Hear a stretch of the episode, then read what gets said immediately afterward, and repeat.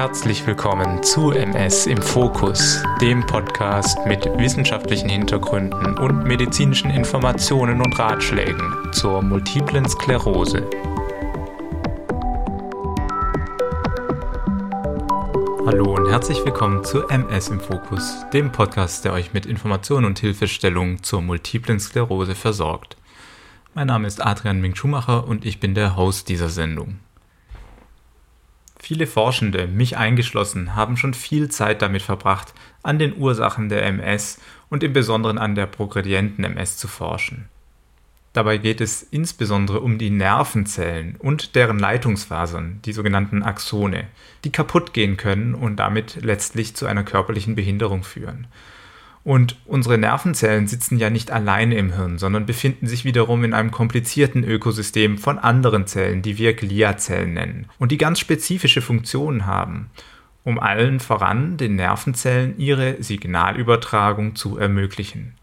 Wenn wir nun besser verstehen könnten, was in diesem System während der MS passiert, dann haben wir auch die Chance, zielgenauer einzugreifen und eine Therapie gegen Behinderungsprogression zu entwickeln denn die aktuellen Immuntherapien haben damit leider eher wenig zu tun. Sie reduzieren primär erst einmal die Anzahl an entzündlichen Schüben, was gerade bei progredienten Stadien der MS nicht mehr hilfreich ist. Vor kurzem kam eine interessante Studie im Journal of Clinical Investigations heraus, die sich intensiv mit diesem Thema beschäftigt. Und zwar handelt es sich um eine Arbeit aus dem Labor von Professor Lukas Schirmer von der Uni Heidelberg. Lukas ist Neurologe und leitet die Sektion Neuroimmunologie am Uniklinikum Mannheim. In der Vergangenheit hat er unter anderem ganz wichtige Kartierungen der Zelllandschaft in MS-Hirnen gemacht, die entscheidend zu unserem Verständnis beitragen, in welchem Funktionszustand sich die unterschiedlichen Hirnzellen und die Gliazellen rund um die Läsion befinden. Er und sein Team haben sich nun im Detail angeschaut, wie Nervenzellen und die umgebenden Gliazellen bei der MS versuchen, die Fähigkeit zur Signalübertragung zu retten, aber sich leider dabei letztendlich erschöpfen und kaputt gehen. Und sie haben es sogar geschafft, aktiv in diesen Prozess mittels eines Medikaments einzugreifen. Weil das alles sehr spannende Forschung ist, würde ich euch also heute gerne ins Labor mitnehmen damit Lukas euch einerseits mehr im Detail in seine Arbeit einführen kann und andererseits erklären kann, was das für die zukünftige Therapie der MS zu bedeuten haben könnte. Freut euch also auf ein besonderes Interview und viel Spaß dabei. Okay, und dann begrüße ich auch schon meinen heutigen Gast. Das ist Professor Lukas Schirmer aus Mannheim. Hallo Lukas, schön, dass du hier mit dabei bist. Ja, herzlichen Dank, freue mich sehr. Genau, du hast ja ähm, sehr viel Forschung gemacht in deiner Vergangenheit, hast im Endeffekt ähm, sehr viele auf Einzelzellbasis Kartierungen gemacht in deiner Zeit in den USA und beschäftigst dich allgemein ja mit Interaktion von den unterschiedlichen Zellen, die da involviert sind, gerade bei Erkrankungen wie der MS, also Gliazellen, Nervenzellen und Immunzellen. Und da habe ich mich gefragt, was findest du an dieser Interaktion so spannend und warum denkst du, dass das sagen, wichtig ist, daraus ein ganzes Forschungsfeld zu begründen? Ja, vielen Dank für die Frage. Ähm, wir glauben, dass die Interaktion eine wichtige Rolle spielt bei ähm, der Chronifizierung, also im Prinzip bei der Progression der Erkrankung. Wenn man sich vorstellt, dass die Erkrankung wahrscheinlich in der Peripherie, also in der Blutbahn beginnt, aber dann doch äh, bei den meisten Patientinnen und Patienten eben einen chronischen Verlauf einschlägt, glauben wir, dass ähm, eben so diese chronischen Prozesse, die dann im Gewebe ablaufen, also diese chronische Entzündung, dass die ganz überwiegend durch die Interaktion von den ähm, ja, Stützzellen und den Nervenzellen im Gehirn und im Rückenmark vorangetrieben wird, sodass wir glauben, wenn wir den Fokus auf diese Interaktion legen, ähm, ist, haben wir die Möglichkeit, hoffentlich ähm, ein besseres Verständnis zu bekommen von der chronischen Erkrankungsphase mit dem Ziel, dann eben auch Biomarker vielleicht zu finden, also neue Marker, die man im Blut oder im Nervenwasser messen kann. Und ähm, das ist ja immer so die Hoffnung eines, eines Arztes und Wissenschaftlers, dann vielleicht auch eine Therapie zu entwickeln, die spezifisch ähm, eingreift und möglicherweise diese schädigende Interaktion ähm, ja, angeht. Und ähm, jetzt sprichst du viel eben vom chronischen Verlauf. Jetzt mhm. stellen wir uns das vielleicht mal auch so ein bisschen vor, jemand, der jetzt irgendwie 10, 20 Jahre MS hat, vielleicht eben schon auf irgendeine Art und Weise betroffen ist ähm, mit einer körperlichen Einschränkung. Die basiert ja darauf, dass die Nervenzellen irgendwie beeinträchtigt sind, weil die die Funktion im Endeffekt ausüben. Und jetzt würde mich mal interessieren, kannst du uns so ein bisschen so ein Bild zeichnen? Wie sehen denn so Nervenzellen in einer chronifizierten ähm, MS aus und vor allem deren Leitungsmodule, sozusagen diese Axone? Ja, also wenn ich, ähm, wenn ich das versuche, auch immer unseren äh, Patienten ähm, besser zu verstehen, ähm, kann man sich das also so vorstellen, dass die Multiple Sklerose, wie die Krankheit oder wie der Name der Krankheit ja schon sagt, man hat an verschiedenen Stellen bestimmte Narben, also Glioseherde, Multiple Sklerose. Und diese Narben verlaufen häufig entlang von Faserbahnen. Das sind dann letztlich ähm, Bündel von Axonen. Und ich stelle mir das häufig so vor wie ähm, ein Straßensystem oder ein, ein Autobahnsystem.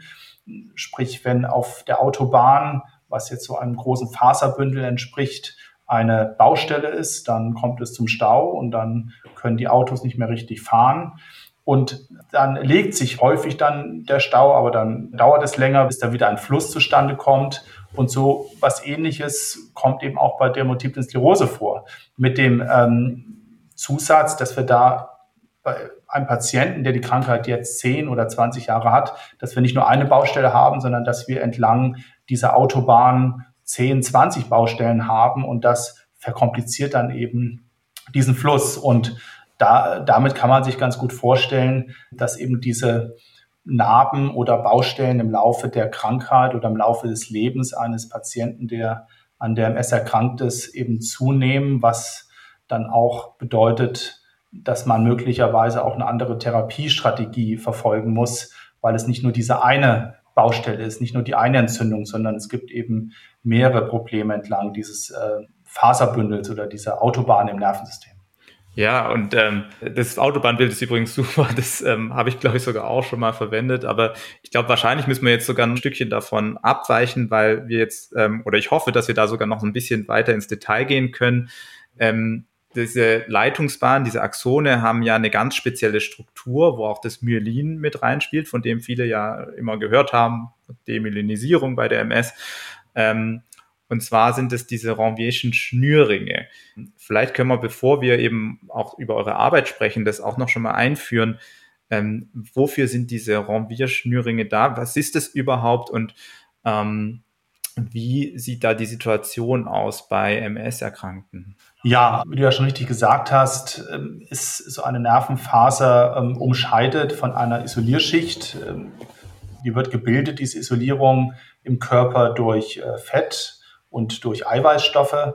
Und ähm, diese Isolierung ist ähnlich wie eine, ja, eine Isolierung eines Kupferdrahts. Oder wenn wir jetzt mal bei dem Vergleich mit der Autobahn bleiben, ist das die Begrenzung, damit eben keine anderen Autos außerhalb von Ein- und Ausfahrten auf die Autobahn auffahren. Und ähm, man hat dann eben zwischen diesen einzelnen Isolierungen bestimmte Abschnitte, wo keine Isolierung ist. Und da wird letztlich die Elektrizität ähm, oder wie wir sagen, die Aktionspotenziale, die werden generiert, die werden gebildet und äh, die sorgen dafür, dass eben ein elektrischer Fluss zustande kommt, der dann eben sozusagen sprunghaft verläuft. Das heißt, dieser elektrische Fluss, der springt ähm, von diesem Ranvierschen Schnürring zum nächsten Ranvierschen Schnürring und dadurch wird eben die elektrische Leitung gebildet. Wenn du so willst, kannst du auch sagen, dass der elektrische Fluss, das sind dann die Autos, die auf die Autobahn fahren und in der nächsten Abfahrt fahren sie wieder raus, dann fahren sie wieder rauf und so kommt eben ein, ähm, ein Fluss zustande, der bei uns im Körper eben dann wahrgenommen werden kann durch, ähm, indem wir unsere Arme und Beine bewegen können, indem wir etwas spüren.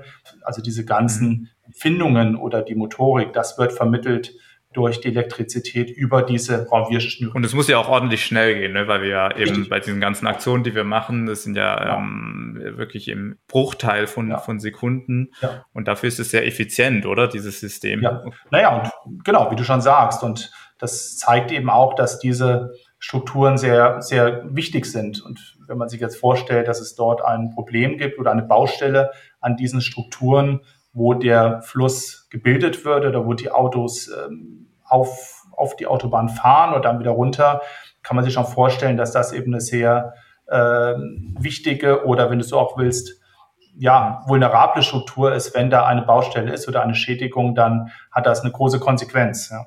Und wer macht denn diese, oder wie kann man sich das vorstellen, wie ähm, kommen diese Aktionspotenziale, dieses elektrische Signal überhaupt zustande?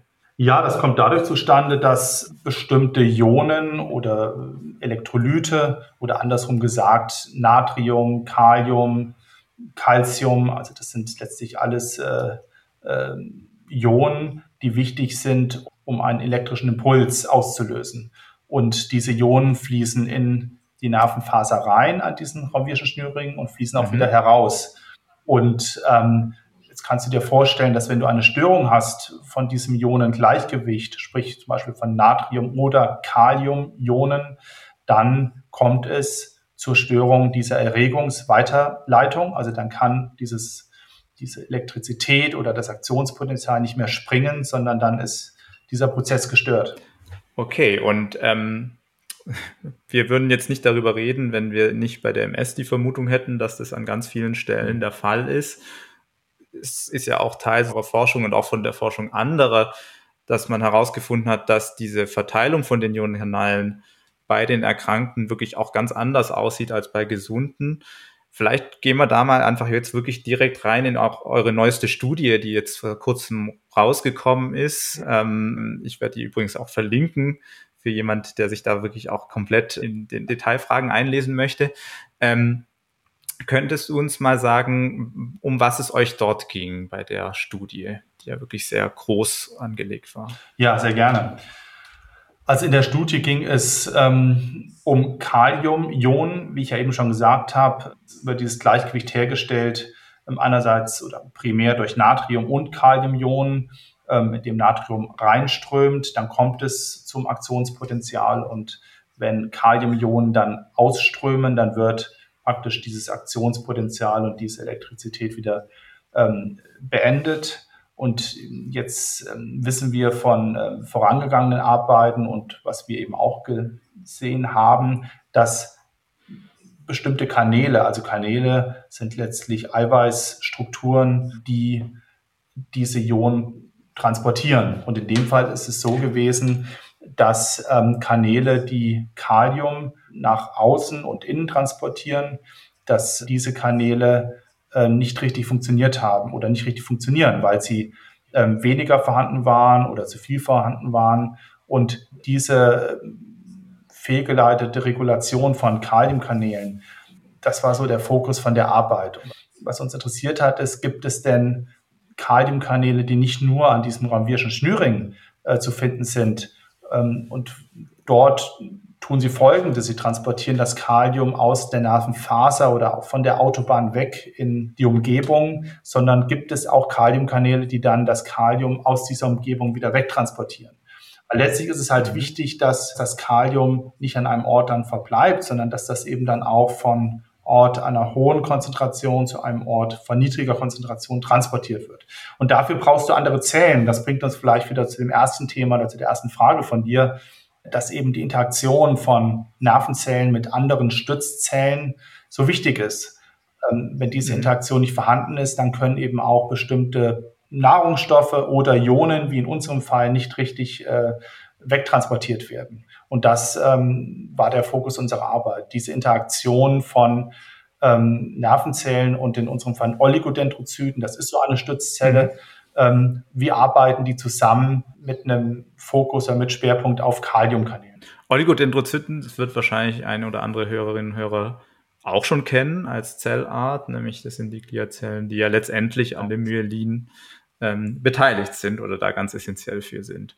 Super ich glaube, wir ähm, müssen ganz kurz auch noch mal ein bisschen erklären, weil viele Leute werden sich jetzt wahrscheinlich fragen, ja, ihr macht jetzt da so Untersuchungen, ähm, da geht es um Ionenströme und ähm, an, an wirklich diesen winzigen Strukturen von diesen Axonen ähm, und, und schaut dann noch andere Zellen an. Wie, könnt, wie kann man das überhaupt machen? Also wahrscheinlich nicht an den Messpatienten selber.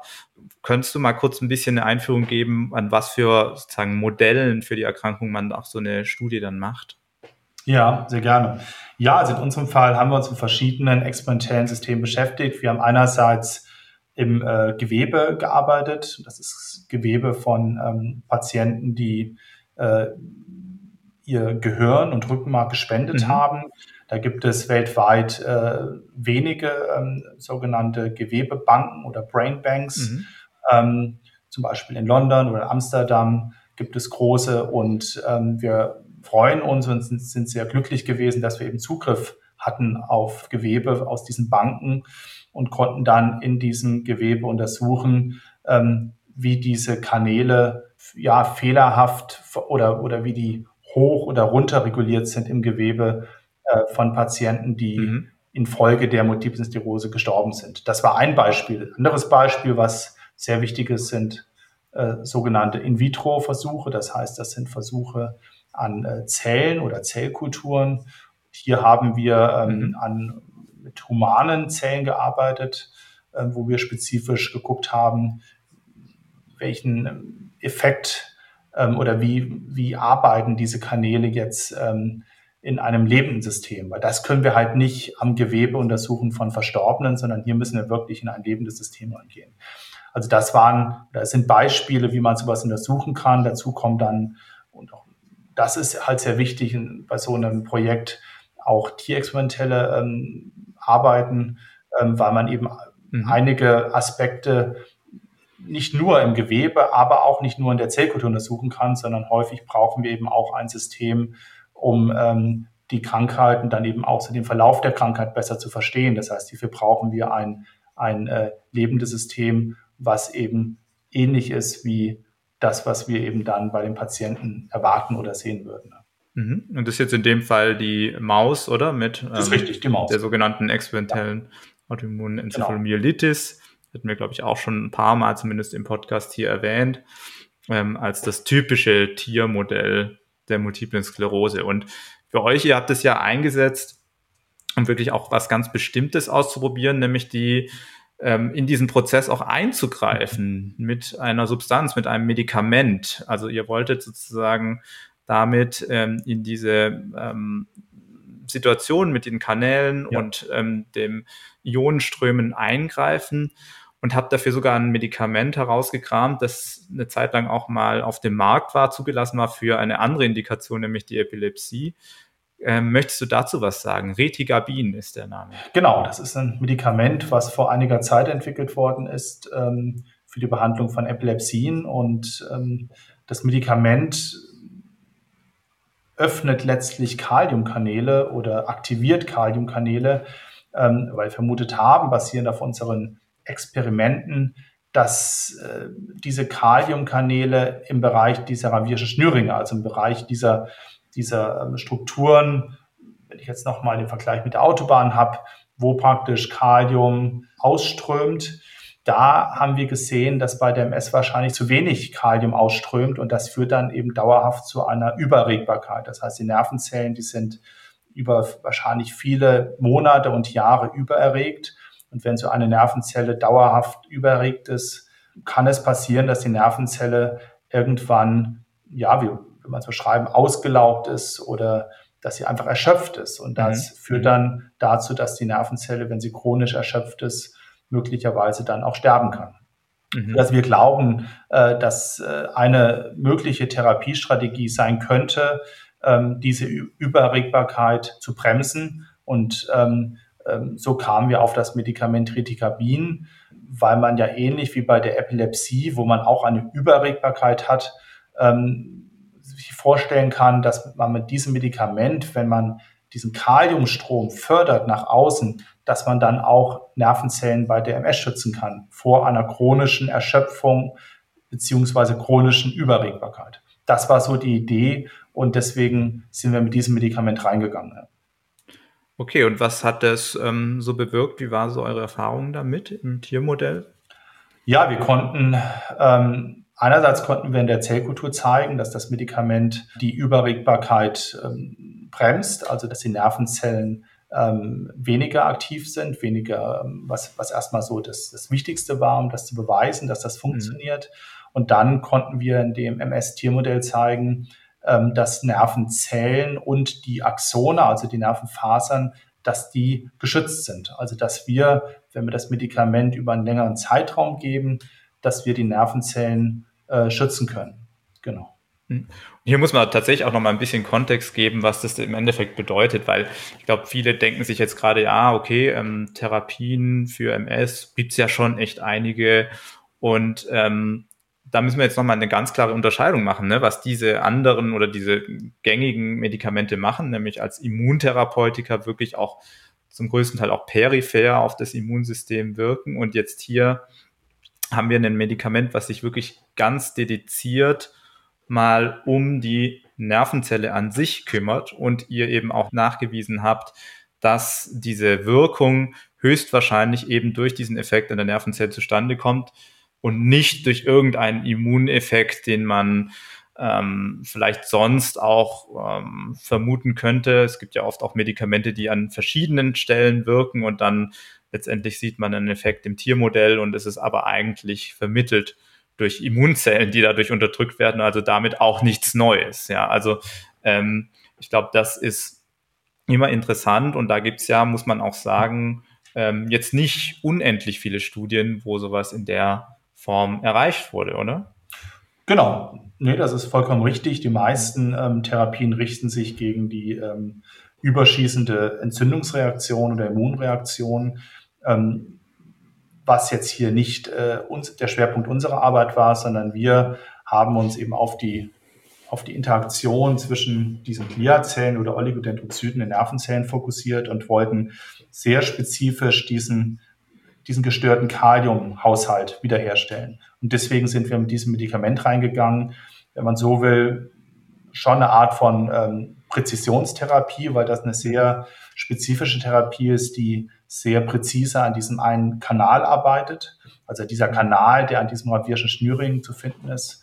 Und äh, wir glauben eben, dass man mit solchen ja, präzisen Interventionen ähm, bestimmte Nervenzellen, die eben sehr ja, sehr gefordert sind oder eben ähm, sehr wichtig sind für die Aufrechterhaltung von bestimmten Funktionen wie Motorik oder Sensibilität, also Berührung, dass man diese Nervenzellen eben mit solchen Maßnahmen äh, schützen kann. Mhm. Und ähm, jetzt müssen wir natürlich wie immer an so einer Stelle ein bisschen auch Erwartungsmanagement betreiben. Ähm, das ist jetzt wahrscheinlich nicht so, dass Retigabin ähm, ab morgen jetzt für MS-Patientinnen und Patienten eingesetzt wird. Ähm, wie ist so jetzt dein Eindruck? Ähm, könnte das an sich sich trotzdem potenziell zu einer Art von Therapie entwickeln oder zumindest in die klinischen Studien reinkommen? Oder würdest du sagen, ist es eher eine Weiterentwicklung? Wie, wie schätzt du es aktuell ein? Nein, also ich glaube schon, dass, äh, dass das mal neu, also dass es einen neuen Blickwinkel auf die ähm, Therapie der MS wirft. Und wie wir alle wissen, ist ist das eine Krankheit, die chronisch verläuft und wir können Schübe und eben auch die Entzündung mittlerweile ganz gut kontrollieren ähm, mit Medikamenten, die sich gegen die Entzündung richten. Aber was weiterhin das Problem ist, ist, dass, dass eben trotz dieser Entzündungs- oder der Kontrolle der Entzündung ähm, man eben schon eine, weiterhin eine chronische Progression hat. Die ist vielleicht nicht mehr ganz so stark wie noch vor 20 Jahren, als wir deutlich weniger Therapien hatten. Aber nichtsdestotrotz ähm, findet diese Entzündung im Nervensystem, wie man sagen, immer noch statt. Also man nennt es ja auch so eine Art schwelende Entzündung. Und diese schwelende Entzündung führt wahrscheinlich dann eben dauerhaft zu ähm, der Überregbarkeit von bestimmten Nervenzellpopulationen im Körper. Sodass wir glauben, dass wahrscheinlich eine Kombination aus einerseits einer antientzündlichen Therapie oder einer immunmodulierenden Therapie, vielleicht mit einer Therapie, die bestimmte Nervenzellen schützt, dass das ein Konzept sein könnte für die Zukunft. Okay. Und wie geht es bei euch weiter? Habt ihr schon irgendwie so Next Steps zurechtgelegt? Ja, also wir arbeiten momentan ähm, in Kooperation mit, ähm, mit internationalen Partnern und äh, Arbeitsgruppen, die eben auch auf unserer Publikation waren, äh, daran, wie wir jetzt in den nächsten Schritten eben dieses Konzept eben dann auch in klinische Studien überführen können.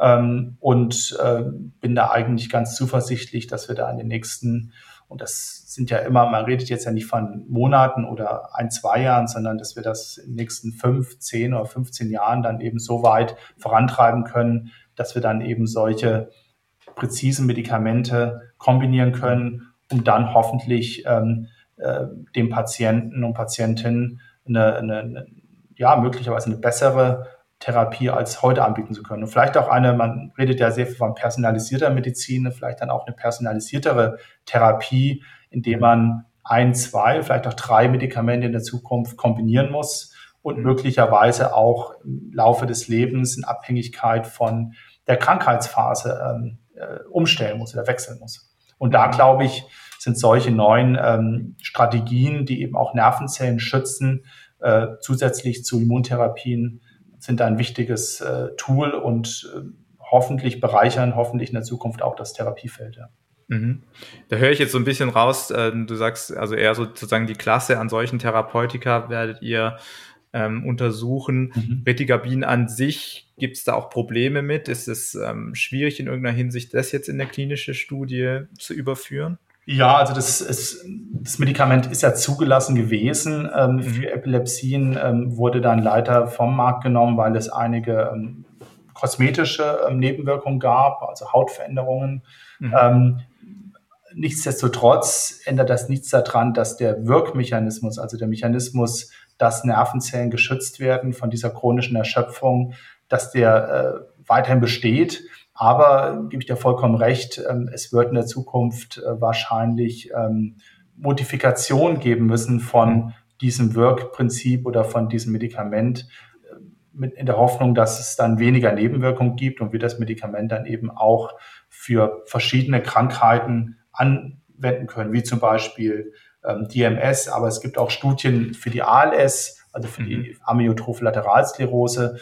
Auch dort wird vermutet, dass die Nervenzellen aufgrund von einer chronischen Erschöpfung irgendwann sterben, sodass ich glaube, dass dieser Wirkmechanismus und diese Medikamente äh, wahrscheinlich sehr viel breiter eingesetzt werden können in der Zukunft als nur für die Epilepsie, für die es ursprünglich entwickelt worden ist. Mhm, mh. Super spannend auf jeden Fall und ähm, ist ja auch nicht das Einzige, an was ihr forscht. Ich glaube, in deiner Gruppe ähm, gibt es bestimmt noch viele andere Dinge, die man besprechen kann, die wir vielleicht auch mal in Zukunft nochmal besprechen können. Ähm, jetzt wollte ich nochmal fragen, du bist in Mannheim ähm, am Uniklinikum. Könntest du mal einen kleinen Einblick geben, was ihr dort sozusagen für MS-Patientinnen und Patienten so macht und ähm, für die Leute, die dort in der Nähe wohnen, mhm. ähm, was da interessant sein könnte? Ja, sehr gerne. Ja, wir haben seit einem Jahr ähm, eine eigenständige Sektion für Neuroimmunologie. Ähm, Neuroimmunologie beschäftigt sich ja mit den ähm, entzündlichen Erkrankungen des Nervensystems und hier ist eben unser Schwerpunkt schon die Multiple Sklerose. Sprich, wir haben innerhalb der Sektion ähm, eine große MS-Ambulanz etabliert hier in Mannheim ähm, an der Universität Heidelberg und arbeiten sowohl wissenschaftlich als auch klinisch an einem besseren Verständnis der Krankheit. Und dafür bieten wir verschiedene Studien an. Also wir haben eine große Studienambulanz, ähm, haben Phase 1, also sehr früh, frühe, teilweise experimentelle Studien, die wir hier auch anbieten können, ähm, bis hin zu Phase 4 Studien. Das sind dann Studien mit Medikamenten, die schon zugelassen sind, aber wo wir einfach noch mehr Daten brauchen, wie letztlich diese Medikamente dann auch ähm, im Alltag äh, wirken und funktionieren, also praktisch Daten über, die dann über mehrere Jahre laufen. Also da bieten wir das ganze Portfolio an, an klinischen Studien. Mhm. Ähm, wir sind auch beteiligt an einer ähm, longitudinalen äh, Kohortenstudie, die wir von Mannheim aus koordinieren. Das ist die Clinova-Studie, ähm, wo Baden-Württemberg beteiligt ist, aber auch ähm, äh, Luxemburg, ähm, Grand Est in Frankreich und Basel in der Schweiz sind beteiligt, mhm. dass wir hier versuchen, auch länderübergreifend eine Kohorte zu etablieren. Kohorte heißt, dass wir versuchen wollen, äh, prospektiv, also in der Zukunft, Patienten zu untersuchen anhand von Biomarkern, anhand von Kernspintomographie, anhand von äh, Blutparametern, um dann besser zu verstehen, ob es möglicherweise bestimmte Subtypen von MS-Patienten gibt. Momentan wissen wir ja nur, dass es, schubförmige Patienten gibt, dass es Patienten gibt mit einer primär- oder sekundär progredierten Erkrankung, aber wir glauben schon, dass äh, wahrscheinlich ähm, es deutlich mehr Subtypen gibt, die dann ähm, wahrscheinlich auch eine äh, spezifische ähm, Therapie brauchen. Also das ist so ein bisschen unsere Idee und so haben wir auch unsere, ähm, unsere MS-Ambulanz und unsere Sektion aufgebaut, dass wir versuchen eben basierend auf ähm, wissenschaftlichen Daten und klinischen und experimentellen Studien dann eben auch in der Zukunft neue Therapien für die Patienten zu entwickeln. Und insofern bin ich auch froh und habe mich sehr gefreut, dass wir letztes Jahr eben auch von der Deutschen MS-Gesellschaft als MS-Schwerpunktzentrum mhm. ausgezeichnet und zertifiziert worden sind, was, glaube ich, auch zeigt, dass der Weg, den wir eingeschlagen haben, ähm, der richtige ist. Ich hoffe eben, dass wir auch in der Zukunft ähm, die besten Möglichkeiten anbieten können für Therapie und eben auch Diagnostik. Sehr schön. Ähm, noch kurz zur Kohortenstudie, finde ich super spannend. Ähm, werden da auch noch Patientinnen und Patienten für rekrutiert? Ähm, ja. Und gibt es da Einschränkungen, wer da mitmachen mhm. kann? Ja, also das ist ähm, eine Studie, wo wir uns ähm, fokussieren auf Patienten mit Erstdiagnose mhm. ähm, und Patienten, bei denen wir die Therapie wechseln. Also im Prinzip eine, es gibt ja Patienten, die, wo eine Therapie nicht effizient genug ist, weil sie trotz Therapien einen Schub entwickelt haben oder neue Läsionen im Gehirn. Und bei solchen ähm, Szenarien ähm, müssen wir dann eben überlegen, die Therapie umzustellen, in der Regel auf eine stärker wirksame Therapie. Mhm. Und ähm, im Rahmen dieser Studie beschäftigen wir uns eben oder wollen wir uns dann beschäftigen, was passiert eben, ähm, wenn es diese einerseits, wenn es eine Erstdiagnose gibt oder wenn es eine Therapieumstellung gibt, ähm, was passiert mit den einzelnen klinischen und Blutparametern im Laufe der nächsten zwei bis fünf Jahre nach Therapieeinleitung oder Therapieumstellung.